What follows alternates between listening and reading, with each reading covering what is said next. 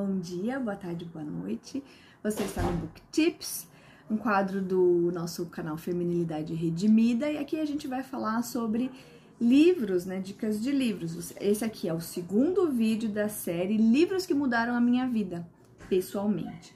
O primeiro foi o Vivendo na Palavra, que eu acho que é um livro obrigatório para todo mundo que é cristão e que quer genuinamente entender a verdade de Deus, a palavra de Deus, e precisa de ajuda.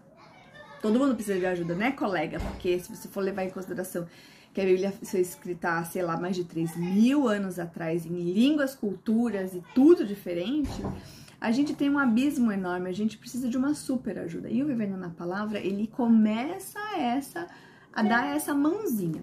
O, o livro de hoje é esse aqui, ó, Interpretação Bíblica de Roy Zuck. Ele é da Vida Nova.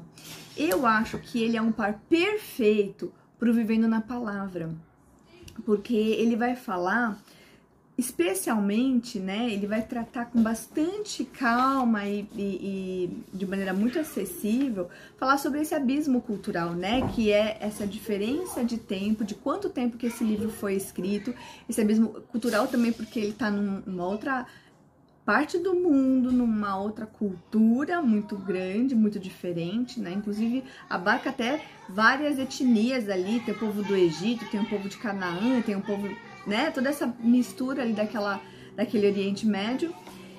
E ah, ele fala bastante do, da questão ah, do abismo literário, né? Porque muita coisa, do jeito que eles escreviam, não é aquilo que a gente está acostumado a, a ler hoje em dia, né? Então a gente precisa levar tudo isso em consideração.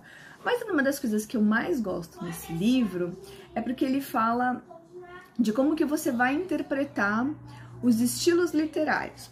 Por exemplo, eu quando eu li Eclesiastes, eu falava assim, que absurdo esse livro tá na Bíblia. Não pode, esse cara fala que teve um monte de mulher. Aí ele falava que tudo não tinha sentido, que o mundo não tinha sentido, que tudo era correr atrás do vento. Eu olhava e falava assim, gente, esse cara precisa de Jesus na vida dele para entender. Jesus é tudo na nossa vida. Como é que esse cara tá falando tudo isso? Mas depois que eu entendi o tipo de literatura que é Eclesiastes, eu comecei a olhar para ele de uma maneira diferente e hoje ele é um dos meus livros favoritos. Porque eu realmente, quando eu olho para a humanidade, eu acho que muita coisa não tem sentido, quase, quase nada. Enfim.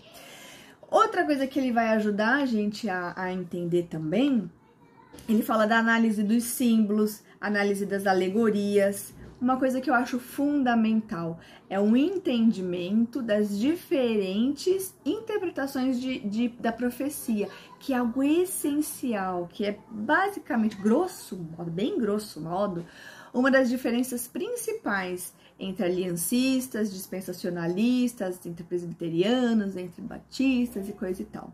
Bem grosso modo, claro. Você vai ter que ler, você vai ter que né, chegar a algumas conclusões para você é, me dizer se concorda ou não comigo. Pode me dizer aí nos comentários, eu vou querer saber. Ah, então, assim, e, e, ele, ele ajuda a gente a entender, levando em consideração que a Bíblia é um, uma biblioteca, né, uma junção de 66 livros de estilos literários diferentes, como que a gente interpreta qualquer um? Eu acho que ele é essencial para quem quem realmente quer entender o que, que a Bíblia quer dizer para mim hoje, né? Porque a gente precisa entender o que ela queria dizer naquele tempo, quais são os princípios, né? Ligar Lé com Cré, para a gente entender o que, que ela tem a ver com a nossa vida hoje. E eu acho que super vale a pena. E eu super espero que você leia e goste. E se lê e se gostar, marca a gente. Fala nos comentários. É, dá aí uma moral para nós, tá bom? Por hoje é só. Um beijo, até mais!